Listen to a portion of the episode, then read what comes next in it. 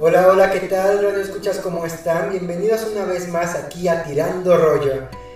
Estoy otra vez de nuevo muy contento porque estoy con mis queridos hermanos, amigos del alma, Alex, ¿Cómo estás, Octavio ¿Qué tal amigos? y... ¡Al fin pueden vernos! ¡A mí pueden vernos! Aquí estamos, salud, brindamos por, por Salud, nuestro primer por fin encuentro personal Salud, salud frente a la cámara. Salud Carlita, Carlita en backstage, En producción. en producción. Nuestro face reveal oficial. Exacto. Por fin. Finalmente podemos pues vernos todos.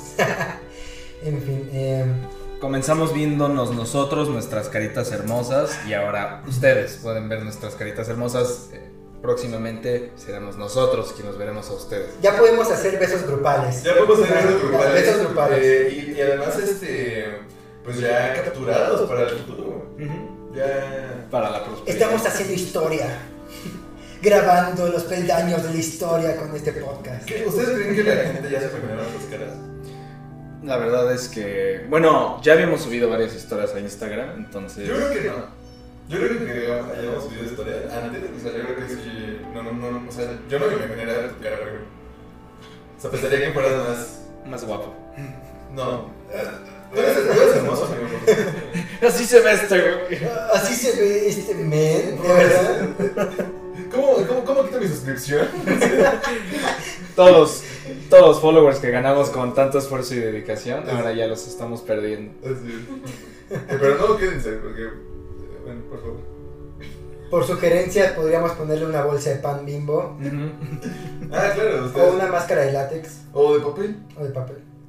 Pongan sus sugerencias en los comentarios porque tenemos también una excelente, mejor noticia, además de ver nuestras caras. Ya tenemos, como se pueden dar cuenta, un nuevo canal de YouTube. No se olviden suscribirse, darle la campanita para ser notificados cada vez que subamos nosotros un nuevo contenido. Y en la sección de los comentarios darnos cualquier sugerencia, cualquier opinión, cualquier cosa que nos quieran compartir con nosotros, estamos abiertos. Pero no groserías porque YouTube las elimina, entonces Exacto, sí, o sea, yo creo que es importante saberlo, ¿no? sí, es importante saberlo. O sea, sí pongan cosas negativas, pero sin groserías porque no las podemos leer. YouTube las quita. Sí, además, eh, la verdad creo que es algo que voy a pedir aquí en cámaras y frente a ustedes, hermanos. Nos gustaría mucho que fueran eh, bastante interactivos, es que es de su agrado en nuestro Instagram, eh, que nos pongan preguntitas, etcétera. Ya en su momento lo haremos un poco con más facilidad para que lo puedan hacer, pero pues para que también sean parte de esto, porque claro que lo son, o sea, ustedes son parte de esto, participen de una forma más directa. Pues ya una vez dicho las efemérides del día, pues amigos míos, hermano Octavio, hermano Alex, el tema de hoy, espero que, que les guste, va, va a ser sobre el malinchismo en el arte mexicano.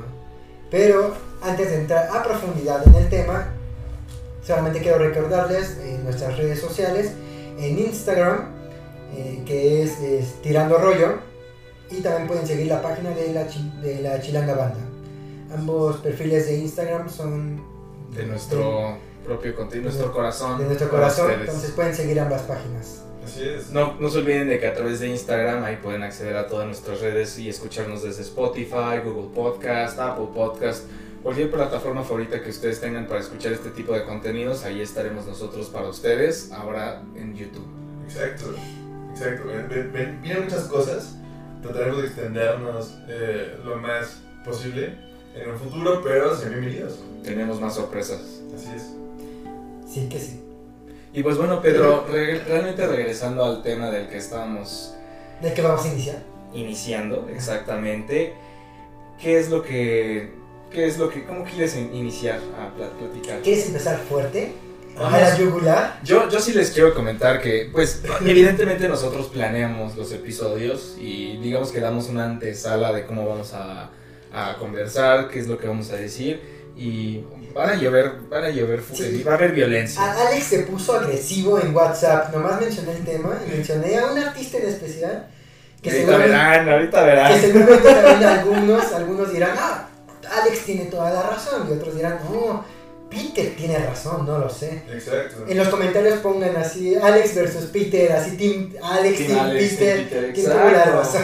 Así es, Digamos- póngalo, póngalo. Digamos que hoy habrá groserías fuertes. Hoy, hoy habrá, hoy habrá groserías, habrá sangre, habrá a la yugular, Habrá riña. habrá riña. Qué, qué gran momento para empezar nuestro contenido en video, para que todos puedan ver cómo nos agarramos a... A Pues, veces. pues, bueno, quiero, quiero empezar esto. Quiero empezar esto porque. Mencionando esto. Bueno, ya, ya tenía un poco la noticia. Yo creo que esta noticia ya de tener como 5 años que salió. Eh, resulta que una vez, divagando por Facebook, me encontré eh, un artículo del periódico del País que decía que la artista mexicana, pintora mexicana Frida Kahlo, era la artista mejor vendida de todo el Museo de Nueva York, del Arte Moderno de Nueva York, la más cara y la mejor vendida. Entonces salió la noticia y eh, así venía, así que se, ven- se vendió el cuadro de... Ay, no me acuerdo exactamente qué cuadro, pero se vendió un cuadro en el museo por tantos millones de dólares y por eso se volvió la artista más, más y mejor vendida del museo. Eh, actualmente ya no lo es, ahorita es la segunda. En primer lugar creo que es eh, David Alfaro Siqueiros. Pero, a ver, yo nada más quisiera, y perdón que te interrumpa, preguntarte, cuando dices la artista más vendida, ¿te refieres a la artista mexicana más vendida o la artista No, en, todo- general? en general de todo el museo. Ok. General de todo el museo. Neta. Así es. En los registros del Museo de Arte de Nueva York. Y la actual, ella era el número uno. Después de Stevie. Era el número uno. Era el número No uno. ¿Eh? Mira, tú, tú traes las tablas. Exacto. Pero actualmente es David Alfaro Siqueiros. Pero el chiste es que yo estoy leyendo la noticia y después me voy a los comentarios. Y pues bueno, no es novedad. No es novedad que hay un buen de gente que odia a Frida Kahlo y su arte. Eh, es evidente. Quiero especificarles ahorita que yo no soy fan, no soy fan de Frida, no soy fan. Para que no se la vienen a Peter. No la, pon- no la pondría entre mi top de artistas favoritos, Pero la vas a defender. pero sí la defiendo a capa y espada, sí la defiendo. O sea, si eres. Ok. O sea, tú, sí. Sí. Sí serías. Pues, fiel a Frida Kahlo de aquí a morir. No, es que no, no es que le sea fiel a ella, no, no a ella como artista eh, porque me guste, ¿me entiendes? No? Sino porque, uno, qué, qué chingón ser la artista mejor vendida en el Museo de Arte de Nueva York, mexicana además, y por todas las cosas de su época que tuvo que afrontar y que no vemos ah, ahorita por los ojos de, pues, de, la- de lo contemporáneo. Pero bueno, veía los comentarios, los leía, y la mayoría era así como de, no, que pésima artista, eh, no, es mejor Eleanor Carrington, es mejor esta Remedios Varo, y, y así, ¿no? Así, bla, bla, bla, bla, bla, ¿no? Yo primero pensé, bueno, pero ninguna de las dos, ni, ni Eleanor Carrington ni, ni Remedios Varo, ni- ambas son muy buenas artistas, pero no eran mexicanas.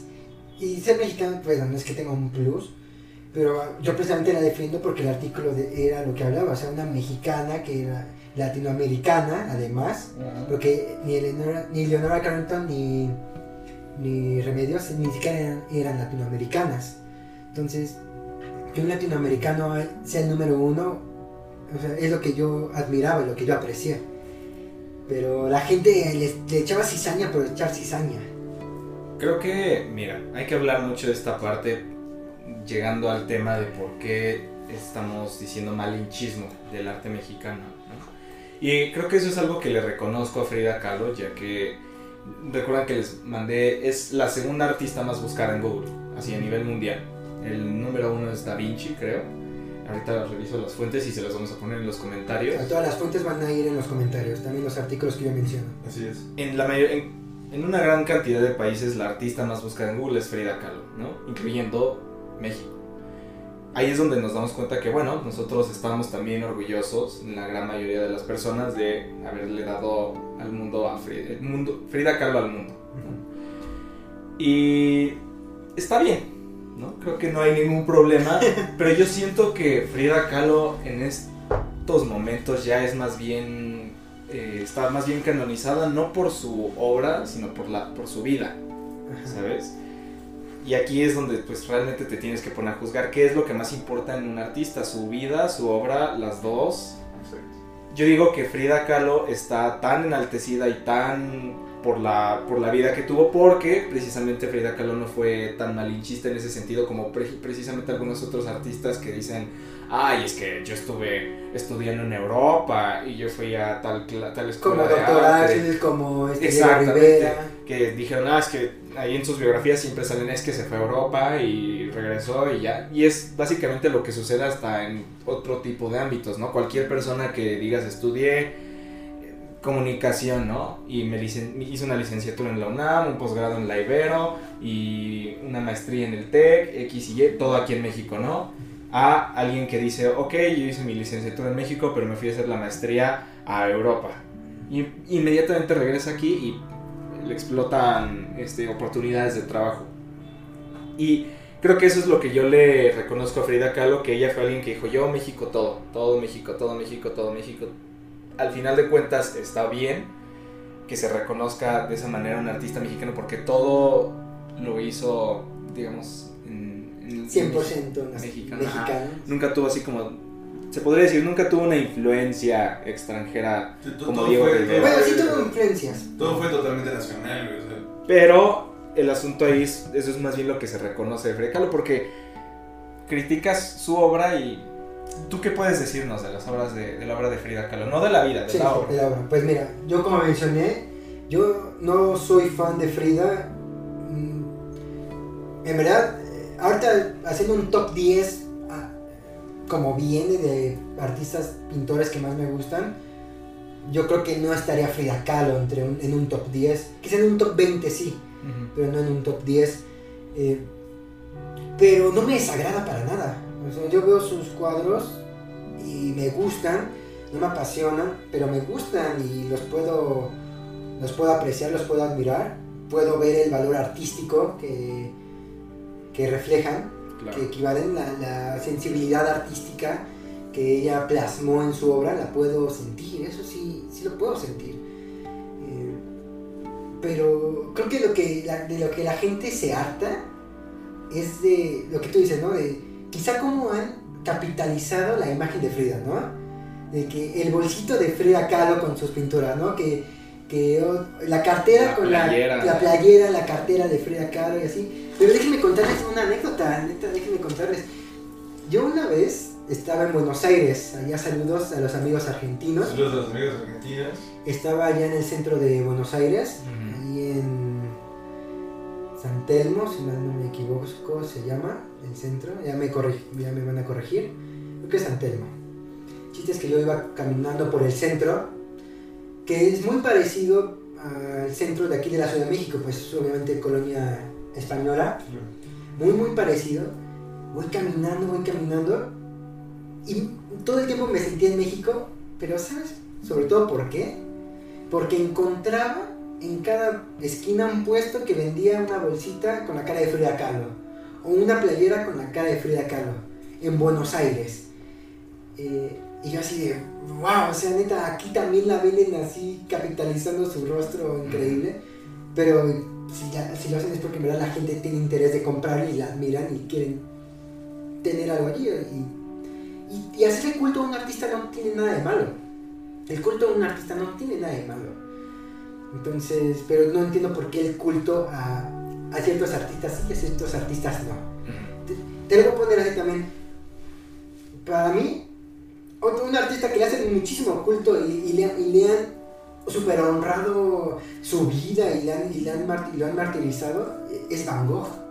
O sea, la vida de Van Gogh está súper vendida, está todo el mundo, es como, ah, estaba loquito, pobrecito, este no vendió un solo cuadro, aunque bueno, solo vendió dos en vida. Y yo creo que ahí es donde entra lo que te menciono, o sea, enaltece más, muchas veces más que su obra, su, vida, el, el, estilo de vida que, que, llevaron. Yo creo que finalmente ahí entra, como lo, como lo dijo muy bien Peter, el, tema, el tema del por qué, o sea, no, no tanto, eh, pues digamos, eh, el sentido técnico de la, del artista, ¿no? No entra tanto como, ah, pues es que ella hacía tanta, o sea, esta obra y de alguna forma ella hacía esta técnica, así era de esta forma y no sé, como que tenía su, toque, ¿no? ¿Qué digo?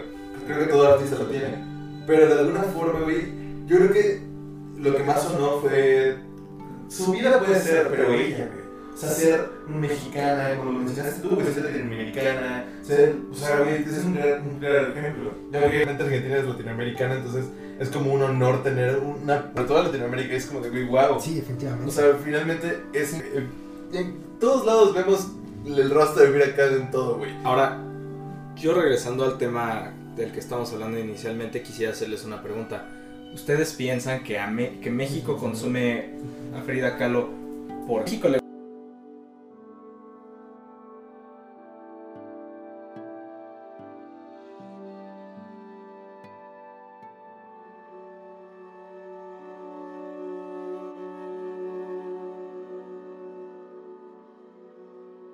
gusta Frida por, por ser Frida o porque al mundo le gusta Frida Kahlo? Yo creo que ambas.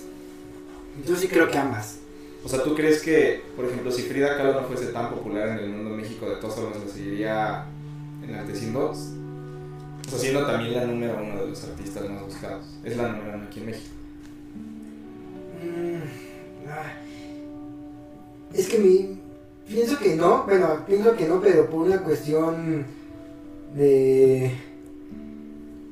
De así que de patriarcado que abunda el arte mexicano. O sea, cuántas mujeres artistas están siendo opacadas, son opacadas por Siqueiros, por este Diego Rivera, por Doctor Atl, por Saturnino Herrán. O sea, hay más obra de hombres circulando Circulando en la... Claro. en el, en el folclore artístico, como que esto es la cultura popular, Bueno, a lo mejor no circulando, pero recibiendo reconocimiento. recibiendo reconocimiento. yo creo que en su momento también eso fue como un gran punto, güey. O sea, para que Frida Kahlo fuera como el boom. Eso, o sea, porque, güey, finalmente una mujer que se enalteciera tanto y que fuera como un gran ejemplo latinoamericano como mujer. Y a principios del siglo XX. Exacto, güey. Donde to- totalmente lo que mencionar. El patriarcado estaba full, güey. ¿Sabes? Y entonces era como de, no, nada más hombres, artistas, etcétera, y todo se envuelve en el mundo masculino. Y entonces llega Frida Kahlo y pum, güey, una mujer, wow. Y aparte latinoamericana, wow. Y mexicana, hermano. O sea, yo, creo que evidentemente es la imagen de Frida Kahlo y sobre todo eh, eh, la razón de tanto ser mujer como ser artista latinoamericana, mexicana y, güey, total, no sé, aparte, güey, Frida Kahlo es un- creo que es un gran ejemplo y uno de los pilares de toda la historia de México, por supuesto. También lo que yo pienso es que Frida Kahlo actualmente sí la considero un- una titán de, de la pintura que también ha opacado el reconocimiento de otras mujeres, también cabe destacar eso. O sea, eh, igual, o sea, por lo mismo de que la gente, por lo mismo que le hace un culto, ¿no? Demasiado eh, exagerado, ¿no? Entonces, como, no, ella sí es la mejor. O hay de ambos bandos, eso sí. Pero yo he visto que le hacen más hate. Es una artista que recibe mucho hate. Y yo creo que recibe mucho hate, no por, ni siquiera por, por, su, por su obra en cuanto a valor estético, valor de artístico. No, no creo que el hate vaya por ahí.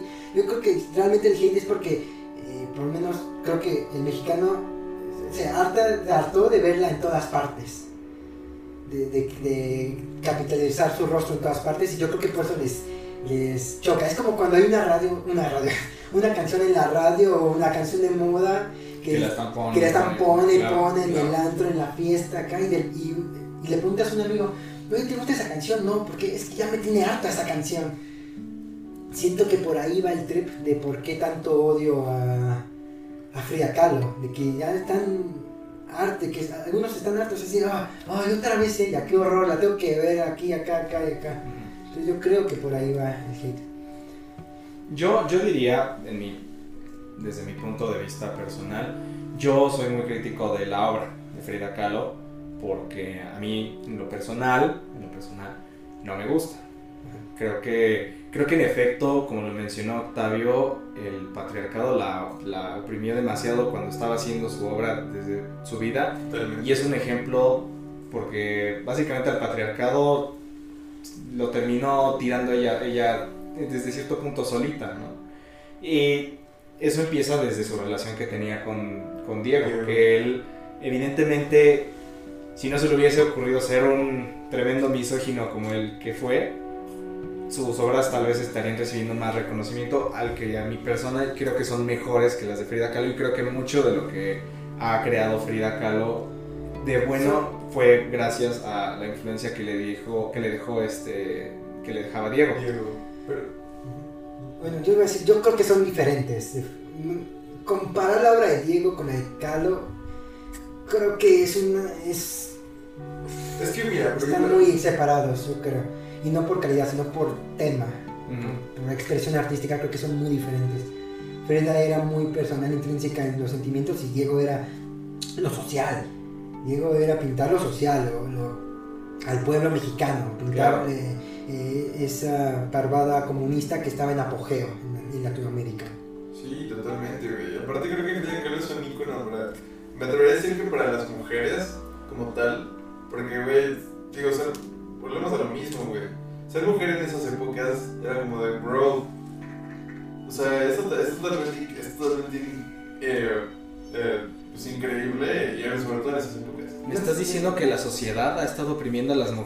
sí Para nada, para nada, para nada. Eso no sucede. Mira, no, no, no, Hombres, de- hom- hombres blancos discutiendo de- del feminismo. Eh, eh, eh, debo, de- debo recalcar aquí que tuve un poco, bueno, eh, si se escuchó mal de alguna forma, no, no era con ninguna intención de, de menospreciar a nadie, ningún género aquí se menosprecia, debemos de recalcarlo. No, y por eso Y decimos quiénes son los íconos. Exacto. Realmente en general es incómodo que, ten- que seamos tres hombres hablando de una mujer y de la influencia que ha... Sí, hablo del arte de ella. Porque va- únicamente Por eso yo me quiero centrar en la, en la obra más, Sí, que, sí. más que en la vida de Y hablando creo que lo que me gustaría mucho enfocarme es, y por eso les había preguntado, porque al- es, es como esa parte, y tenemos que hacer también un podcast específico, pero ahorita que desde el título que estamos hablando, malinchismo, en general a los mexicanos no les gusta que a un mexicano le vaya bien.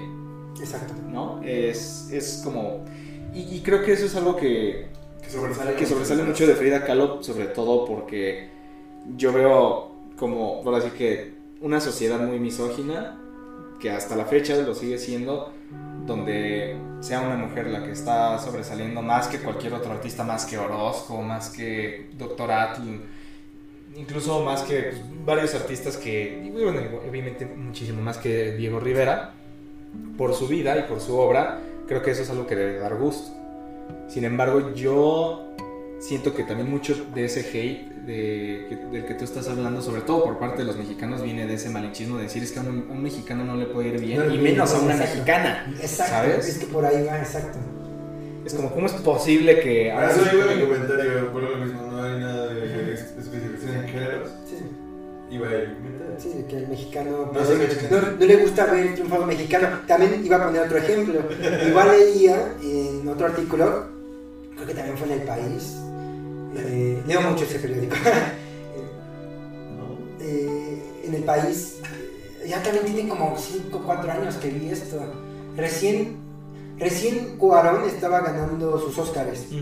Y vi un artículo que donde salían los 10, creo que eran 10 cineastas contemporáneos a nivel mundial que más influencia hacen y dan para los futuros cineastas. Es decir, la nueva- los nuevos directores que están haciendo nueva escuela de cine, ¿vale? Y entre ellos, entre ellos eh, brulaba Cuarón. Y, y de nuevo, todos los, todos los comentarios, o sea, ni, ni, ni criticaban a los otros cineastas extranjeros. Todos iban sobre Cuarón, así de, ah, Cuarón, ¿en serio Cuarón? No, su cine no es tan bueno como el de Vaya, ¿no? No, ¿cómo Cuarón va a estar entre los 10 mejores que más influencia dan? Entonces, entonces, mm, o sea, muchísimos, muchísimos, muchísimos comentarios de mexicanos eh, dándole hate, hate a Cuarón.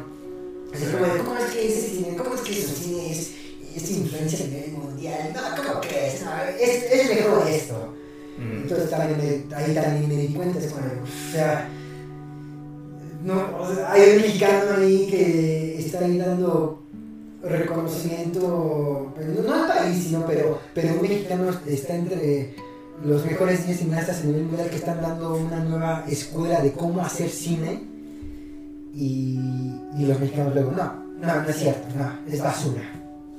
Ahí, se ve el hate. Exacto.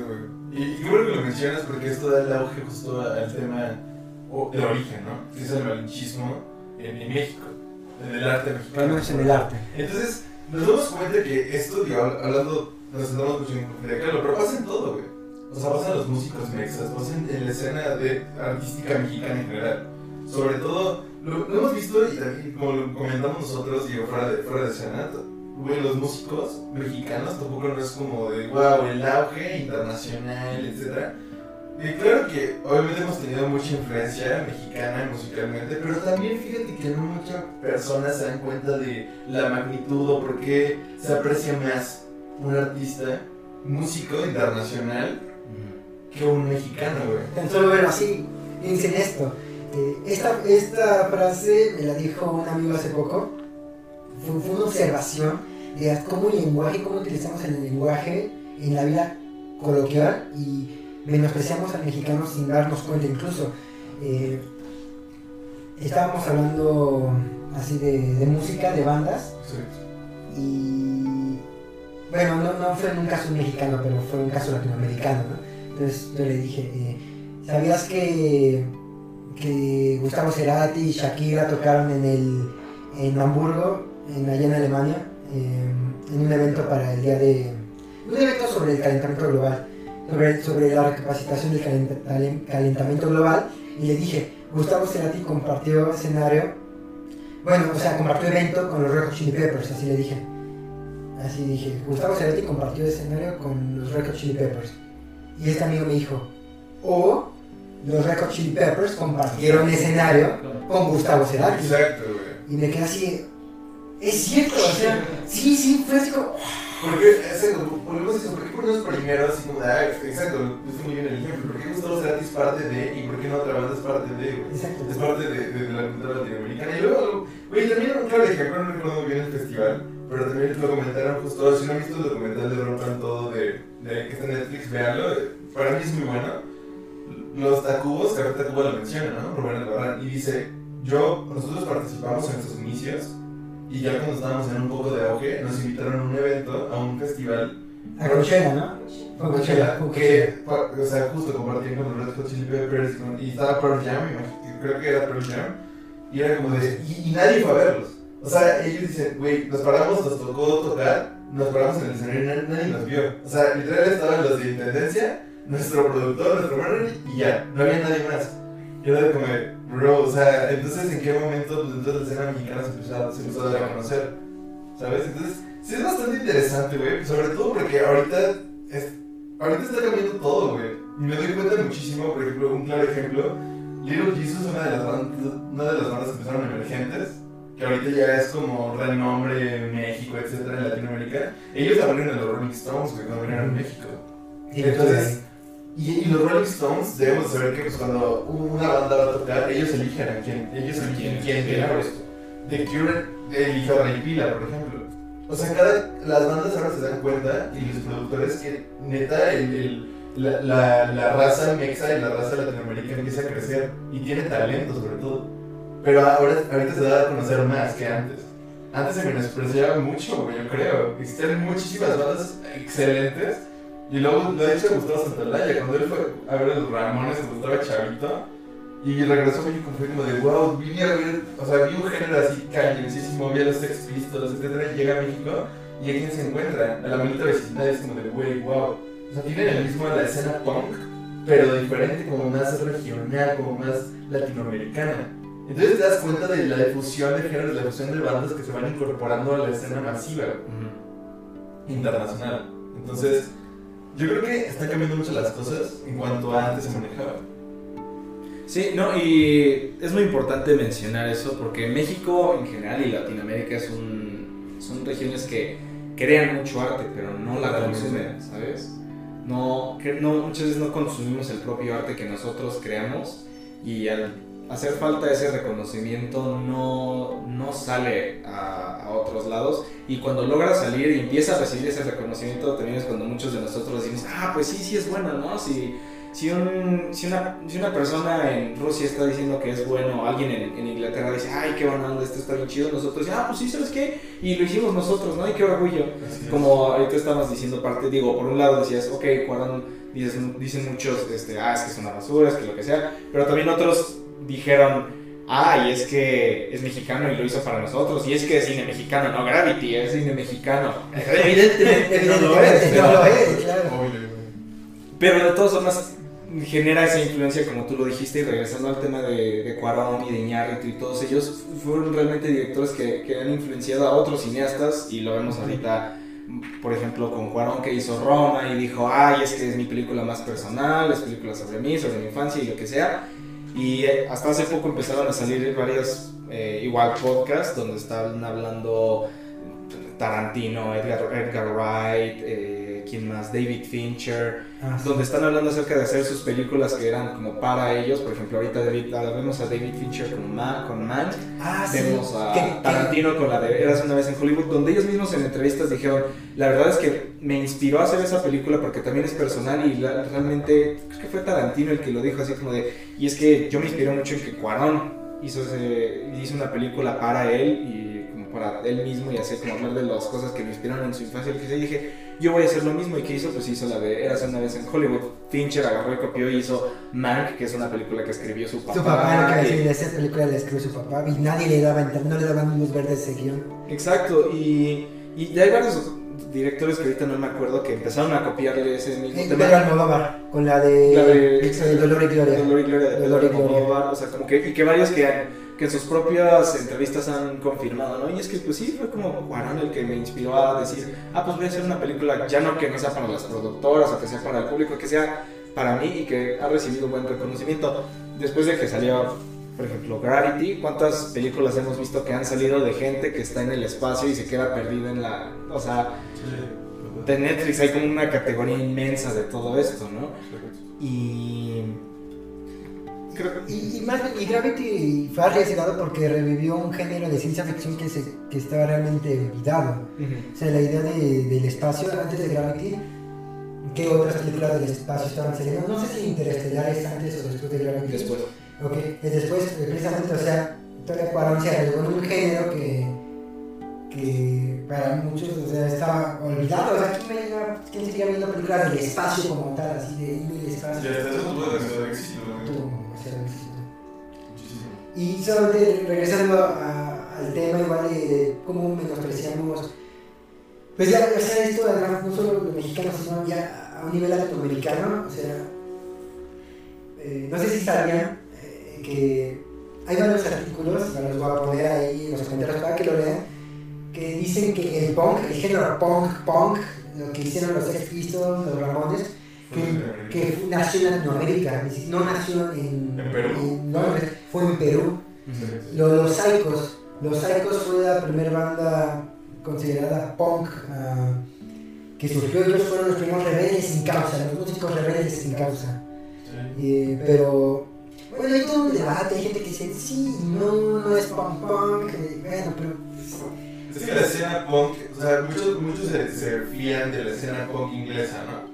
Que es como, güey, igual, deja toda la música, su estilo de vida, y lo llaman- y justo el punk llegó a ser- estilo de vida, lo llamaban así, el estilo de vida punk, como hay- ahora le llaman esos supuestos rockstars, güey, el estilo de vida punk, así de que, güey, o sea, hago este tipo de música, no me importa nada, voy contra lo que diga el gobierno, etcétera, y que obviamente pues, después evoluciona, evoluciona, pero, güey, yo creo que hubieron bastantes bandas, por ejemplo, aquí en México, que, que se vio el auge cañón, güey. O sea, y, y hay bastantes bandas, por ejemplo, los, los Teen Tops y todo eso, que empezaron a hacer rock aquí en México, este, los rebeldes del ritmo, etcétera, que pues evidentemente también tenían una vida, güey, fuera de la música clásica, la música que se empezaba a hacer, y también tenían letras en contra del gobierno y tenían su estilo de vida, ¿sabes?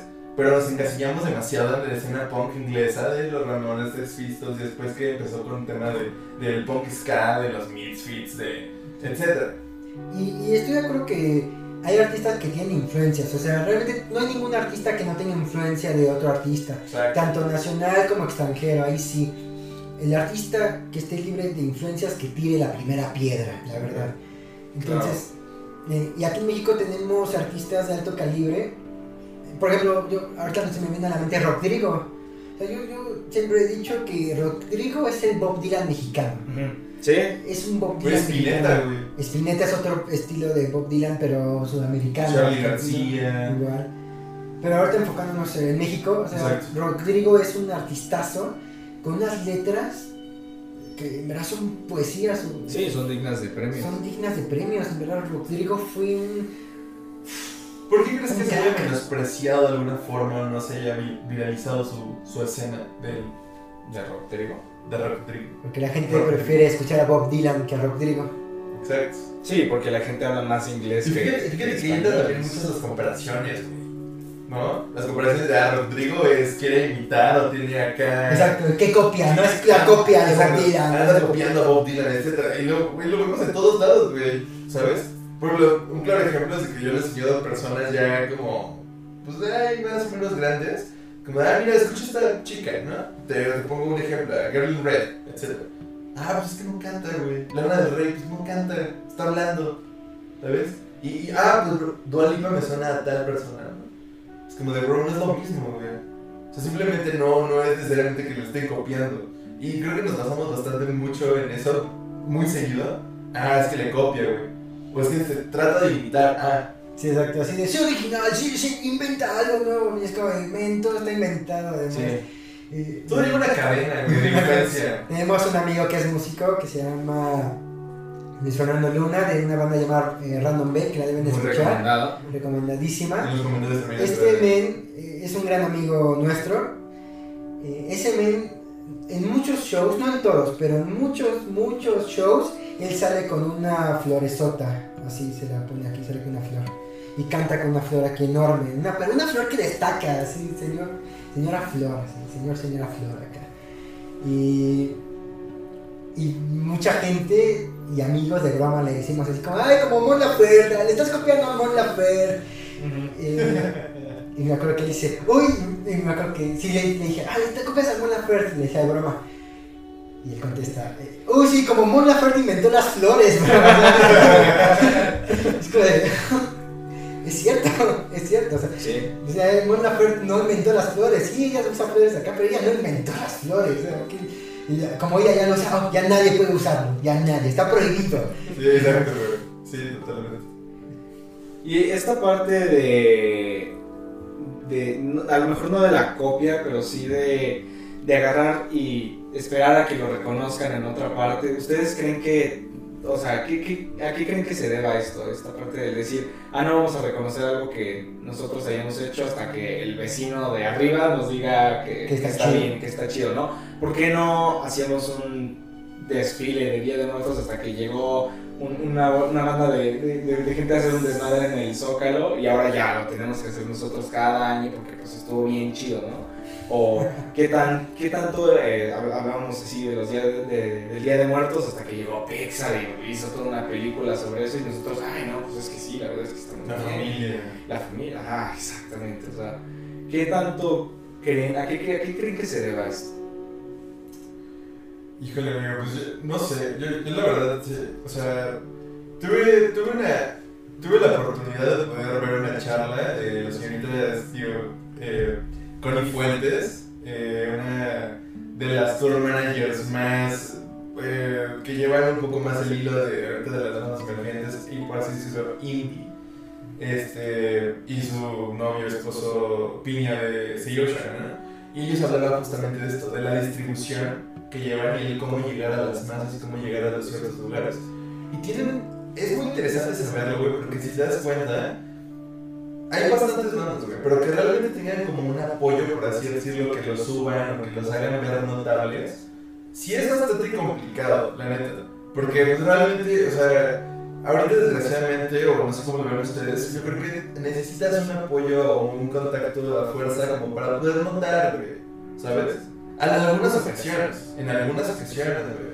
Pero también existe la posibilidad de poder hacer tu música, que ahorita están como mucho trip de tú haces tu música independiente, y tus plataformas, etc. Y el home, el home studio. Exacto, güey. Que cada quien puede hacer su trip y se puede hacer famoso él solito sin ayuda de nadie, güey, ¿sabes? Porque alguien lo escuchó en SoundCloud o lo que sea. Como y-. Exacto, como que empezó a hacer música en su home studio y ahorita es de los exponentes los llaman así de folclore mexa, ¿no? Entonces, no sé, creo que la distribución se basa bastante en las estrategias de, yo lo llamaría de, la- del booking, sobre todo de, la- de de la mercadotecnia, de cómo manejan ese tipo de cosas.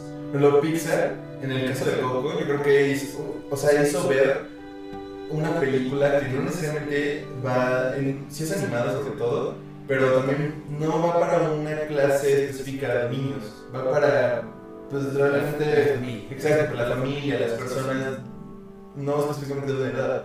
Entonces, ¿por qué que yo lo veo así, güey? Porque nos dan, o sea, Pixar haciendo dar a conocer una cultura mexicana y los, lo expande a fronteras que, que realmente han habido películas de antes que han mostrado la cultura de los días de muertos, etcétera, pero ¿por qué, güey? Porque no es una empresa tan grande como Pixar, güey, que lo hace masivo, ¿no? Sí. Es como, ah, conozcan la cultura de Día de Muertos de México. Y es como, bro, pues claro, México, Día de Muertos. Sí, es exacto lo que yo iba a comentar ahorita. Siento que el problema ahorita que tú dijiste, o sea, ¿por qué no triunfa aquí lo nacional aquí desde adentro, no? Y tiene que ser reconocido hasta que el extranjero dice, esto está bien. Pues yo creo que por estas mismas empresas, que son empresas que distribuyen lo que es llamado cultura popular, Claro. entonces, eh, esto también es un dilema del cual yo le, pregunto a los amigos, así como, a ver, ¿qué es cultura popular? ¿Qué es cultura general? Cultura general, a veces siento que solo lo entienden como, ah, tienes que conocer a Marilyn Monroe y a los Beatles, y a los Beatles, porque eso es cultura general, Claro. eso es cultura general, pero, pero ¿qué es el vocalista de Porter, no? Ah, pues no sé, es, no es cultura, no es cultura general, pero George Harrison sí es. Entonces, es como de, pero ¿por qué estas, desde afuera estas empresas siento que se encargan de distribuir lo que es la cultura general, la cultura popular? Entonces ahorita lo del Día de Muertos ya se volvió cultura popular a nivel mundial. Sí, totalmente. Entonces, ¿Y no crees que, no creen ustedes que eso fue lo que pasó con Frida Kahlo? que fueron los extranjeros los que gracias a... Los que, o sea, porque realmente podría decirse hasta que ya, que Frida Kahlo es más bien cultura popular. Es- Frida Kahlo sí es cultura popular, sí lo es. O sea, uno la conoce aunque no tope su, ninguna de sus obras, ni siquiera su vida. Entonces sí creo que es cultura popular.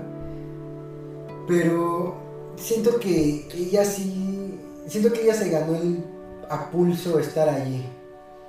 Que es que se haya hipercomercializado de mucho tiempo después de su muerte. Siento que eso ya no, es, ya no va con ella, ya no es parte de ella, ya es ajeno, parte de, de otras personas que se encargaron de la distribución de, De la- su imagen. Como a lo mejor pudo también suceder con Van Gogh, ¿no? Lo mismo ocurrió con. Van Gogh, exacto, exacto. Sí, creo que hasta hay un capítulo de, de esta serie que se llama Doctor Who, donde regresan a la vida Ah, Van que- Gogh. que- y- y que y ya se ve lo que- Sobre todo introvertido, ajá, y lo llevan al museo y dices como, ay, Así, ¿por qué mira lo que, mira lo que hiciste, lo que ocasionaste, esto es, esto eres tú, la gente te ama. Pero sí tiene sentido que suceda, aunque digo que no haya sido, como dices, a lo mejor intención del actriz. No creo que Frida Kahlo haya dicho, pero sí, ah, sí voy a hacer toda una fregona y me van a estar viendo Exacto. todas van a hacer playeras con mi cara. Porque lo mismo sucede, por ejemplo, con este, con Banksy, ¿no? Ah, Que él, que él a cada rato dice, no, pues es que yo pinto en las calles y no sé qué, y a cada rato pues llega alguien y dice, ah, mira un Banksy, quitan la pared y se lo llevan a una galería de arte y el tipo así como, "Eh, pues no, la- o sea, que no lo hacía a propósito. Bueno, que también de estos artistas urbanos, él es el más descarado. sí, sí, Es el sí. más descarado, el que ha traicionado sus principios. Pero bueno, eso ya de cada quien. Eh, hay artistas que no, que no tiene nada de malo ir a buscar que tú seas una imagen y decir, es que yo, yo sí quiero que se- sea una Sí. imagen. O sea, me- se me viene a la mente Basquiat.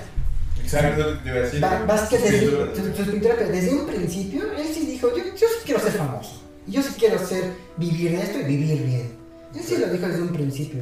Eh, hay una anécdota en la que se encontró con Andy Warhol en, un caf- en una cafetería en Nueva York y que nomás lo vio y sin pensarlo fue a, a darle unos dibujitos que él, que él hacía y para que los vea así como de pélame, aquí estoy, existo. Mira lo que hice. Mira lo que hice, porque Warhol ya, ya, ya tenía renombre y pues él quería entrar ahí.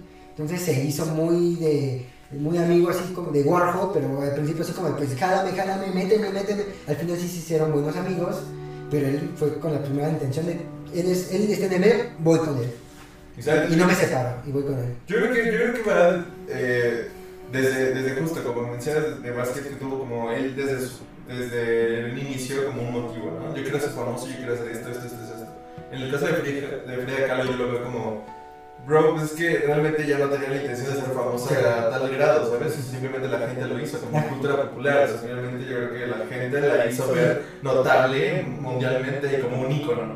El pueblo y los promotores de arte y hasta incluso el Estado mexicano se han encargado de difundir Sobre a, todo, sí. a Frida a Frida Kahlo Muchísimo. muchísimo. Entonces es parte de.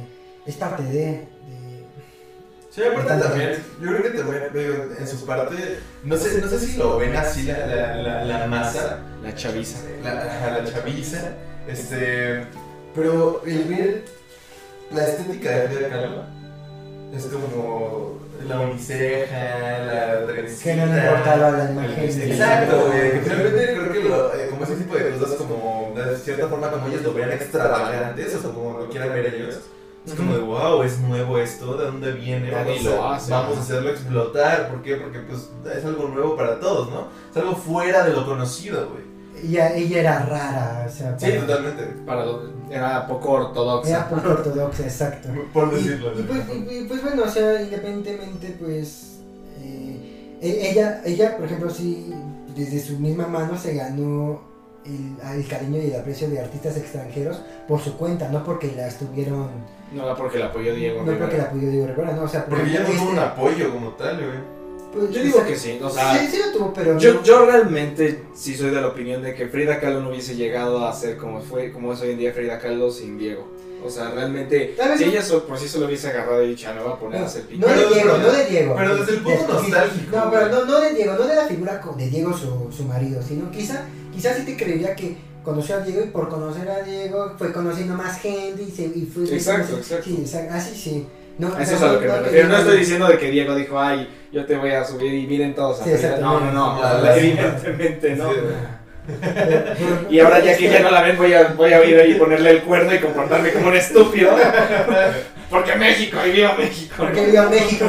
Se me fue el nombre de este artista francés, padre del surrealismo, Dale. No, eso No. es español. Breton, André Breton.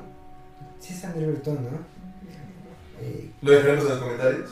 Creo que es André Breton, el padre del surrealismo de la pintura. Bueno, el que hizo todo el manifiesto surrealista. Sí, es André Breton. Eh, bueno, el chiste es que André Breton, él, él cuando estuvo en México, Sí. él mismo dijo eh, que Frida Kahlo, a su consideración, era la, la mejor artista latinoamericana que expresaba el surrealismo. Ok, sí. De, de palabras de- del padre del, del, surrealismo. surrealismo. Bueno, del, del movimiento, del manifiesto más bien. Pero creo un ejemplo evidentemente natural. O sea que ella no era tener el propósito de eso, evidentemente, güey, sino simplemente... Sí, lo dijo, estoy haciendo una corriente surrealista y Exacto, André sí. Y- Soy Frida Kahlo, la surrealista. Ajá, exacto. Sí, porque ella tampoco se clasificó como surrealista. Ella, ella no. pintaba surrealismo. Ella Ella. lo hacía por pasión, güey. Ella lo hacía porque le gustaba. porque No, y por- estaba porque, eso. porque al final de cuentas se relaciona con su vida que ella estaba llevando, de todas Exacto, las aflicciones que ella tenía, de lo que le pasaba, de que, pues bueno, de como ella decía, ¿no? De que lo que estoy haciendo yo es pintar mi dolor, ¿no? De- Y sabes, eso, eso de pintar mi dolor, ¿sabes? Neta, en verdad a quién se parece. Y yo digo que son igualitos a Van Gogh. Bueno, Yo, no, sí, claro que sí, y me atrevo a decirlo ahorita. Para mí, Van Gogh es el Frida Kahlo de Europa. Europa, sí. Y, y muchos dirán, así con la espuma, así, "Ay, ¿qué dijo? Ok, o sea, si te gusta Frida Kahlo y todo eso, bueno, no lo estoy comparando. No, YouTube. YouTube. Eh, No, o sea, No, pero es que no- no y se puede comparar, eh, o sea, a lo mejor no por la obra, No por la obra, pero la manera en la que están, el- por el reconocimiento que están recibiendo en Y la mercadotecnia que hay, hay en su imagen. Porque ves la historia de Van Gogh y evidentemente ves la vida de Van Gogh y dices, Le pasaban todas estas cosas y lo trataban mal. Ay, y- pobrecita, ¿no? Ajá, o sea, comía zapatos, o sea, y ves a Frida Kahlo y también dices, "No, es que Pobrecita, pobrecita, el accidente que tuvo le cambió la vida. Simplemente entra ahí el sentimiento romántico, ¿no? Hacia el artista. Sí, de romantizar al artista, exactamente. Llega ese, esa figura rom- romántica, de la figura autoral. Entonces, Exacto. es un dilema. ¿Sabes? Otro tema polémico, a ver qué opinan. eh, igual sobre. ¿Saben quién es la banda de rock en español más vendida que más vende y que más millones deja a nivel mundial Tengo entendido que es Maná. es Maná. Maná. Es No Maná. sabía. Es la banda más. Es la más. Mira, eh, que más vende a nivel mundial de, de rock. Y, y mira, eh, para, si te gusta Maná o no, en lo personal voy a decir mi opinión, me la voy a, me la voy a guardar. Pero, güey, la, están los números, güey. Y te guste o no, la neta es así, güey. Ban- Maná ha vendido más que cualquier otra banda latinoamericana, güey. Pero todo México es como, ¡qué asco, Maná! Maná, Oh, me da guau. Guácala. Sí, oh". sí, exacto, güey. Desde la ofensa que dice, Maná no es rock. ¿Y? Y ahí volvemos a entrar al tema de la comparación, güey. De que, la- de que mucha gente está, obviamente, pues, obviamente, Soda Stereo es una imagen del rock latino por siempre. Y siempre la va a marcar, y siempre y la marcó y la seguirá marcando durante toda la vida del rock latino. Y mucha gente dice, no, pues que cómo es posible si Soda Stereo era como de wow y no manches, es la mejor banda de rock latino. Pues sí, bro, Sí, pero sí. pues finalmente los números hablan por sí solos, güey. Sí, y bueno, independientemente, o sea, yo sí creo que el mejor grupo de rock de toda Hispanoamérica es Soda Stereo. Por dos. eh, Sí, por tres. Y, y Maná, bueno, ¿Por la verdad, o sea, yo no considero. No, Y Carita, mm, por tres. no. Carita, sí, esto es sin. Eh, eh, sí, Maná. Ahí está Soda una botella así, un tomate podrido. Son diferentes, pero Mana gana. Maná, ¿Sí? Maná no es rock. Eh, Maná es pop rock. Maná es pop, o sea, Maná es pop. Y en este caso, a ver, yo, yo qui- quisiera seguir preguntándoles a ustedes, ¿qué, qué, qué le hace falta, a lo mejor no a Latinoamérica, a México, para dejar atrás ese malinchismo hacia el arte, al- hacia el arte en general? Porque podemos hablar de, no solo del arte, sino también de las carreras, de la vida profesional de las personas y de muchísimas cosas, pero enfocándonos nada más en el arte, ¿qué, qué le hace falta a México para dejar de, de esperar a que alguien más le diga que lo que está haciendo está bien o para dejar de así hacer hacia abajo a los que les está yendo bien? Eh, ¿qué, qué, qué creen ustedes que les haría que nos hace falta? Bueno, en primer lugar, yo diría que mayor apoyo por parte de, del gobierno a todo el arte nacional, porque hay muchísimo, de verdad, hay muchas buenas bandas, muchos buenos escritores, pintores, eh, bailarines, o sea, cineastas, Sí. de verdad, sí- sí, una- un mayor apoyo de difusión a la cultura, eso sí hace muchísima falta. Y dos, que, que el público de verdad quiera apapachar al talento nacional. Eh, también estamos, Carlita, Terminamos, Carlita. también estamos Carlita. ¿Me pasas un cigarro, hermanito, por favor? Que Carlita nos dice, Te ahorita nos ama y los ama a ustedes. y los amo a ustedes.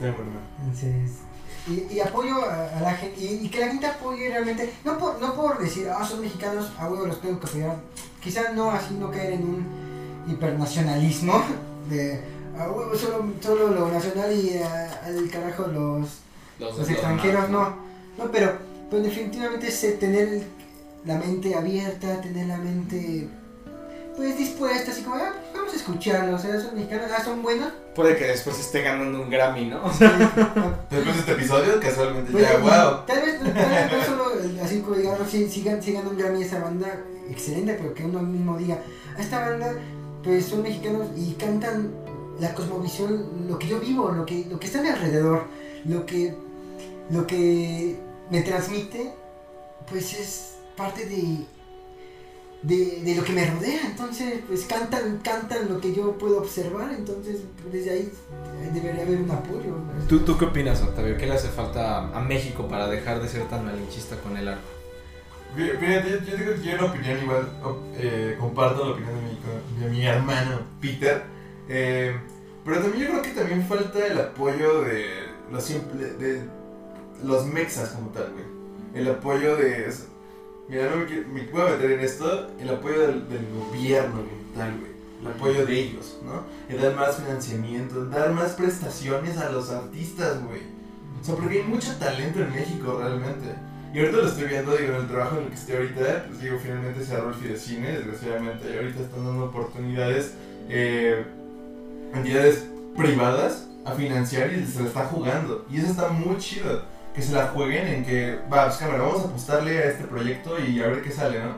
Desde cortometrajes hasta un proyecto musical. Y eso está muy Claro. chido. Yo creo que falta mucho apoyo de, de cierta parte del mismo mexicano que tiene la autoridad de dar más financiamiento y apoyar más, güey. Sí, de, ma- de dar más números, de decir, ah, ahorita en lugar de estar en el top 1 un extranjero, alguien que cante en Exacto. inglés, está en el top 1. Exacto, y eso, y eso me encanta, fíjate, digo, yo, ustedes comparten más del arte y del cine, etcétera. Yo podría hablar un poquito más del sentido musical porque es algo que me gusta más, ¿no? Pero hay, mu- hay muchos artistas que se han dado por sí solos, güey, se las han jugado y se han visto su forma y por ellos. Y créeme que el gobierno no les ha dado nada, ¿eh? Creo que el gobierno no, no es como, ah, ten tu varito y a ver qué armas después, ¿no? O te apoyamos en esto, esto, esto. No, güey, finalmente ellos. Digo, un- uno de los artistas así como que decían, güey, ¿qué es esto? Es Bruno Caloncho, güey, ha tocado en Ámsterdam, en, en, en España, en Hershey's, etcétera, y es como de, bro, wow, o sea, la neta, qué, qué chido, güey, qué chido que puedan dar los mismos artistas por su talento, finalmente, y que la apuesten en las disqueras. Llegar a otros foros Exacto, que lleguen a otros más foros grandes y internacionales. internacionales. Exacto, güey, podemos ver el ejemplo de la molocha, güey. Ellos ya han pisado cada continente de este país, güey. ¿Sabes? Güey, y es así como de wow. Y, y mucha gente dice, ah, pues, un artista mexicano, ¿quién te gusta, güey? Los Molotov, ¿no? O en, o en su trip, Caifanes, por ejemplo, que no llegaron a ser tan internacionales así de wow, pero pues también tienen un su auge, güey. Creo que en mi opinión les hace falta mucho el apoyo mediático, ¿no? A los artistas mexicanos y en general al arte, porque y a mí no me canso de decirlo a todas las personas, somos antes éramos la ciudad número uno y creo que ahorita estamos, si no en el segundo, en el tercer lugar de las ciudades con más cantidades de museos, La y segunda. de- la segunda, ¿no? La Por primera debajo creo de Londres. Londres, exactamente. Entonces, dices, o sea, y- pero yo creo que en el nivel de consumo de arte, a lo mejor, o bueno, sí, yo diría consumo de arte en el sentido no de comprar, o sea, de gastar dinero, sino en, en el sentido de mexicanos que se dedican a apreciar el, el arte.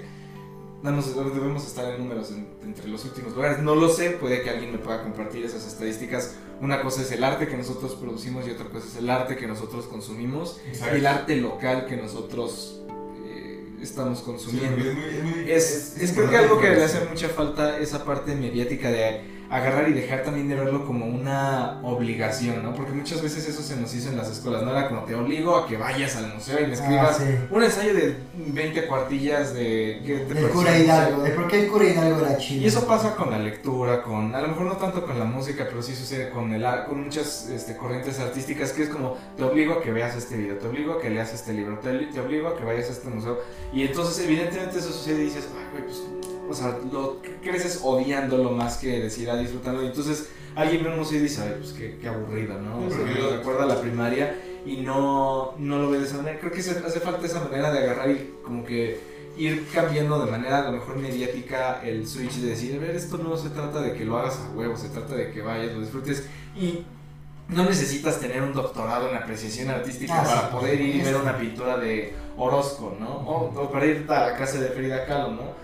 Y decir, a lo mejor dices, a lo mejor no sabes de arquitectura porque la casa de Kahlo está muy bien diseñada, la de Diego Rivera, o dices, ok, pues no, pero pues estoy viendo y qué padre los colores y lo que sea, y tú mismo haces tu propio criterio y, y está bien, no lo tienes que compartir con nadie, no tienes que hacer un ensayo nada, simplemente tienes que ver cómo te hace sentir eso y creo que eso es algo que hace falta difundir, el hecho de agarrar y decir, el arte nada más no está aquí para hacerle la vida miserable a las, a las personas, ¿no?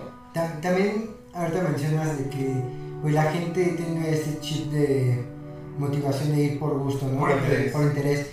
Eh, precisamente creo que una de las, una de las cosas de por qué eh, no han surgido tanto, bueno, tan... Un artista nacional que cause conmoción, por ejemplo, la música, es porque se está perdiendo la, no sé si decir costumbre, pero por lo menos eh, la diversión la, la diversión de ir a ver a la banda local. Eh, eh, antes, eh, y no por romantizar el pasado, pero personas más grandes me decían así como, no, ¿por, por qué Los Ángeles Azules se hicieron tan famosos? Porque eran la banda local de, de ahí de, de Iztapalapa. Sí, Y la gente iba a verla, ¿por qué Juan Gabriel también se volvió tan famoso? Porque era el cantante local de... de, De Lecumberri. de- ¿Sí? Güey, hasta, hasta los mismos Tigres del Norte, güey. era la banda local y la gente los iba a ver, o sea, como estos chicos son buenos, vamos a verlos, o sea, Vamos a vamos, oportunidad. vamos a darle la oportunidad, vamos, pero y ahorita también tiene que ver con esto de, de lo mediático, de tan fácil que es ver las cositas en el celular, en la Exacto. computadora, La accesibilidad que tenemos. la accesibilidad que tenemos nos hace no apreciar eh, el valor el esfuerzo de la banda que está al lado quizá de tu casa, de tu departamento, Exacto. eh, esforzándose por querer salir adelante, porque no tiene los medios y, y, pues ya nadie quiere salir a ver a la banda local. Que bueno, a mí se me hace muy interesante ahorita que estás hablando, porque estás, creo que dices banda, y, bueno, no, porque la mencionaste a Juan Gabriel y a Los Ángeles. ¿No sucede lo mismo con el reggaetón? ¿O sí? O sea, bueno, no estoy diciendo Mira que... tu banda local de reggaetón. reggaetón- No, pero el asunto es que el reggaetón, yo ahorita como lo estoy viendo, y no estoy diciendo en México, sino en Latinoamérica, porque es más como centroamericano el, el tema del reggaetón. Bueno, es más caribeño de las... Creo que ahí, por ejemplo, empezaron desde. Ellos mismos dijeron, esto es genial, y nosotros lo consumimos, y esto es genial. Y llegaron los Ah, extranjeros y dijeron, esto está muy bien, y es como de, pues a huevo, Pues, güey, ¿no? no, sí, claro. Y eso sucede, por ejemplo, con gente como Juan Gabriel, como con Los Ángeles Azules. Hay muchos videos así donde sale así como de, oh, es que una coach eh, de canto reacciona a José José y Ah, sí, exacto. diciendo, oh, qué bueno, no sé qué, que, que-". Es como, pues evidentemente nosotros agarramos y decimos, ah, huevo, que está muy bien, ¿no? Necesitamos la que- aprobación del extranjero para Exacto. para así. Esas son las cosas de donde dicen, no necesitamos que vengan extranjeros diciendo que esto está muy o sea, bien. lo mencionan con el reggaetón, por supuesto, o sea, la gente de, de Puerto Rico obviamente iba a ver a estos primeros artistas de reggaetón porque, porque les latía lo que hacían, obviamente empezaron en una isla en Puerto Rico, Como si, literal. literal, o sea, donde muchos dirían, en una isla, ¿qué va a salir? Pues mira, pues de ahí salió el género que ahorita es hito. Y bueno, aquí no vamos a discutir con el tema del reggaetón, habrá quien le guste, habrá quien no le guste. Cada quien sus chelas y exacto. Pero por lo menos ese género, o sea, salió de esa pequeña islita y mira hasta dónde llegó. Y ahorita pienso, por ejemplo, en el K-pop igual. Ujú. Igual, o sea, eh, pero el K-pop pues, se me hace todavía mucho mayor en cuanto, eh, no hablo de en cuanto a calidad, sino me refiero en cuanto a el apoyo mediático y del El gobierno. reconocimiento. El reconocimiento, o sea, el apoyo mediático que tienen las bandas de K-pop, el apoyo eh, de, la gente, del pueblo, de, los surcoreanos de escuchar K-pop, y el apoyo de, de- todas partes del gobierno, así es como quieren difundir, sacar, sacar las bandas de aquí y de acá. Obviamente a todo el mundo le conviene, todo el mundo está ganando dinero allí. Y, y la gente lo disfruta aquí en Latinoamérica. Hay muchísima gente que disfruta mucho K-pop. Es más, creo que de los, en Latinoamérica creo que están de los países que más K-pop consumen. Entonces, eh, pero esos, esos países pues tuvieron, estos artistas pues tuvieron mucho apoyo de, tienen mucho apoyo, se ve de, de, de dónde vienen. Y pues mira, eh, es una función de todo, de la gente, del gobierno, de las, de, de las empresas, de, de- de lo mediático, es un apoyo general. Y, y el tema es infinito, hermano. El tema es infinito y pues yo creo que hay mucho que hablar todavía, pero bueno, lo mismo, no nos bastaría con un solo episodio para hablar de esto, No ¿no? bastaría. Seguramente vamos a seguir hablando de este tema en próximos De diferentes episodios. maneras. De diferentes maneras. De diferentes puntos de Y está bien, cada quien tiene su punto de vista, güey. O sea, digo, lo, lo dijiste muy bien, hermano. Si te gusta el reggaetón, digo, no, no discutimos en eso, pero pues cada quien tiene su pedo, güey. Cada quien lo que le gusta y cada quien ve la forma a su, a su, a su personalidad, ¿no? Y aquí los temas nunca van a cerrarse, siempre son punto y aparte. Nunca damos conclusiones porque no tenemos la sabia razón. Exacto. Y por eso mismo aquí los temas siguen y siguen evolucionando. Somos una opinión más dentro de tantas que habitan, ¿no? De tantas escuelas de pensamiento que existen, somos y que, se, que seguirán Y existiendo, que seguirán existiendo. afortunadamente. Y creo que aquí lo importante es decir eso, no se sientan obligados, siéntanse como traídos a consumir algo diferente, algo, sobre todo a mí me gusta mucho esa parte que dices algo local, no solo en términos de música, también en términos de arte visual, en hay varias maneras en las que puedes consumir cosas locales y estás apoyando a alguien que nada más por el hecho de estarlo viendo y reconociendo le estás haciendo un gran favor a alguien que evidentemente puede que después termine siendo reconocido a nivel mundial eh, y de poder agarrar y tener ese gusto de decir, ah, yo lo apoyé desde que estaba empezando, ¿no? Así es. Como por ejemplo este artista que a mí me gusta mucho recomendar en Spotify que se llama Peter Dharma, que es mi recomendación el día de hoy Eh, en términos de música. Totalmente, Peter Dharma es un gran ejemplo de que si Hay ganas se puede hacer y si hay talento o no, también quítate la espinita y hazlo, güey.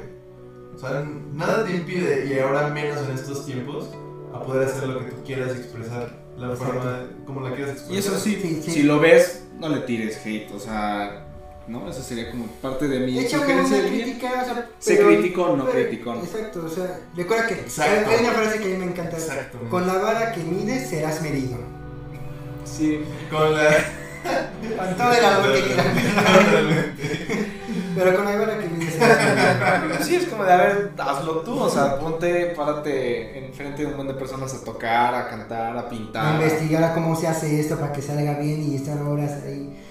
Pero bueno.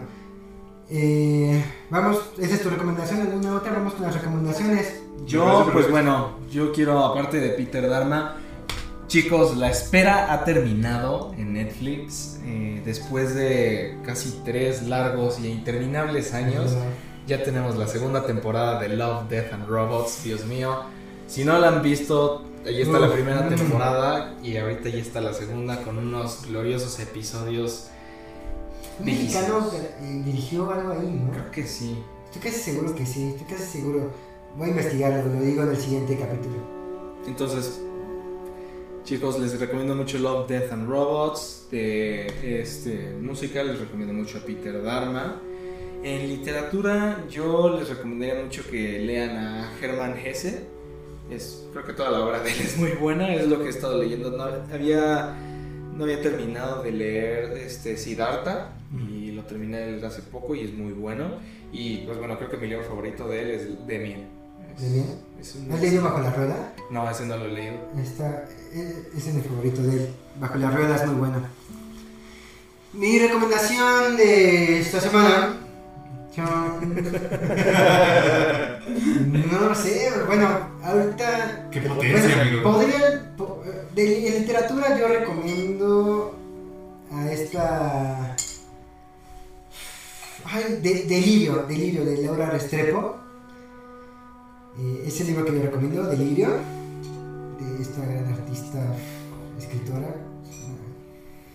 No, bueno, bueno, no iba a decir, pero mejor leanlo, mejor leanlo, de verdad. En cine, ¿qué les vamos a recomendar? Pues algo nacional, ya que estamos acá también. Uh, El hombre de papel. El hombre de papel es una película de 1960, creo, 60 y tantos. Es en blanco y negro, es con Ignacio López Tarso. Ah, ok. Es buenísima. El hombre de papel está inspirado en un libro de, de este, el que, el que escribió Las paredes de agua. Este, ah, este escritor revolucionario, Revueltas, José Revueltas. José Revueltas. Entonces está inspirado en un libro de José Revueltas. Leanlo, en verdad es una, es una película que te va a dejar sin aliento. De verdad, la actuación de López Tarso. Solo lo voy a decir porque esto va a ser neta para que motivarlos. En la escena en la que López Tarso, él es mudo. La película es- él es mudo. Así es. Yo aquí el micrófono. Él es mudo. Y él quiere convencer. no hay ruido, pues. Exacto, exacto. Y él quiere convencer a la gente de por qué, por qué él sería un buen padre, Sí, porque, sí, porque sí. él podría tener un bebé. Se notan las ganas de Peter de poder recomendar. Sí, y, y la actuación que da para es Este que, que el, que López Tarso en el papel de Adán de por qué él quiere tener un bebé, por qué él podría ser un buen padre siendo mudo. Wow, se te deja llorando. Vean esa película. Está en YouTube, la pueden ver ahí. Ah, el mismo video de cine recomendado hablando de Cuarón, este, solo con tu pareja, también está en YouTube. Es, es la primera película que hizo y ahí es donde él como hablaba que quería ser como el Woody Allen mexicano y, le, y pues bueno, hizo esa película. Y fue la- como creo que la primera y la última que le dijeron que iba a ser en México este Cuarón, porque por varias historias, ¿no? Entonces, solo con tu pareja tiene una escena de clímax muy increíble en la poderosísima torre latinoamericana, se. Sí, y, y bueno, mis recomendaciones el día de hoy. Yo me quiero centrar un poco las recomendaciones cinematográficas y literarias. Yo quiero dar dos recomendaciones musicales, si es que me lo permiten. Date, por favor. Eh, yo lo había recomendado creo que antes, creo que justamente fue en el primer capítulo, pero quiero volver a retomarlo porque creo que quiero que, que más audiencia pueda llegar a, a poder escuchar esta, a este personaje. Eh, este bro se llama Longshot, es un güey que hace música y que le está dando eh, el giro al rap mexicano y lo está combinando con hip hop, un poco de rock, con un poco de, ratimo- de, de ritmos acá, medio ska, medio surf, no sé, bastante cool. Que por cierto cabe mencionar que el señor acá nos prometió un álbum que estamos esperando y espero que lo saque muy pronto porque los sencillos que ha sacado son muy buenos, les recomiendo en específico la canción de Amigos y Conocidos. El video es una joya totalmente. Pueden ubicar a bastantes si les gusta ver youtubers o me- personas de acá del medio, pueden ubicarlos en ese video. Y, y también hay una banda que me gusta bastante que se llama Sierra León. Sierra León es una banda que no se encasilla en un género y eso es lo que me encanta. Que un día puede tocar surf, un día puede tocar ska y ahorita está- se está echando acá unos palomazos de punk bastante a la antigua y me gusta, me gusta bastante. Entonces tópenlos, son unas grandes artistas, unos grandes, eh, unas grandes bandas y, y creo que tienen un buen proyecto y a futuro, sobre todo. Bueno, yo solo, ¿saben? Para verme todavía por, por el tema que hablamos hoy, lean el primer libro que recomendé, pero voy a dar la recomendación de un libro mexicano, se llama Cartucho, Cartucho, de Nelly Campobello. Dale, Eh, dale. Esta, esta escritora fue, eh, fue de las épocas postrevolucionarias. La obra de Nelly Campobello está casi olvidada en el país, casi no le han dado difusión a esta increíble, pero increíble escritora que de verdad necesita ser reivindicada, necesita ser revivida su obra. Cartucho de Nelly Campobello. Eh, la obra se desarrolla en temas de la Revolución Mexicana, entonces léanlo. Por último, yo no, no había hecho la recomendación literaria del libro de Enrique Serna, Miedo a los Animales. No sé si tú lo has leído. No lo he leído. Es muy bueno, es una novela así estilo dete- de- de- detectivesca de, pues como de la década de los 70. Y pues sí, es como te, te cuentan historias de gente persiguiéndose y dándose balazos en las calles del centro histórico de los años 70. Este, es muy buena, muy buena obra eh, literaria. Miedo a los animales de Enrique Serna. Y pues bueno, eh, redes sociales, amigos. Eh, las redes sociales, digo, lo personal me puedes encontrar como Octavio-Rosas-Bajo. Eh, pues ahí andamos compartiendo contenido. Y pues evidentemente también recomendar las redes sociales de nuestro podcast una vez más, que es Arroba tirando rollo podcast. Nos pueden encontrar en Instagram, en- nos pueden encontrar en Spotify, Anchor, Google Podcast, Apple Podcast y su plataforma de podcast favorito si tienen otra. Y ahora nos pueden encontrar en YouTube como Tirando Rollo. ¿Y qué es dar tus redes personales? Claro que sí, me pueden encontrar en Twitter y en Instagram como arroba aldirribe. No se olviden que en todas nuestras redes nos tienen que dar likes, suscribirse y darle a la campanita para que puedan recibir notificaciones cada vez que nosotros subamos nuevo contenido. Peter, ¿cuáles son tus redes? Mis redes son arroba Peter, bueno, P, Ter, Peter, guion bajo Dharma. Peter, Peter, Peter, bajo Dharma. En Instagram. Y es la única red social que manejo. Eh, y pues bueno, muchísimas gracias por estar aquí, por acompañarnos en nuestro primer video. un aplauso. Un aplauso por eso, por favor. En nuestra cabina tenemos a Carlita. ¿Qué? ¿Por qué? Mucho amor a Carlita también. Gracias. Y pues no olviden darle mucho amor, compartir, dar sus comentarios y pues seguir siendo de esta hermosa familia, de esta hermosa comunidad llamada Tirando Rollo. Hasta la próxima. Hasta luego. Hasta luego. Y ahorita dice grabando, ¿no? Recuerden, un segundo. Bienvenidos al siguiente.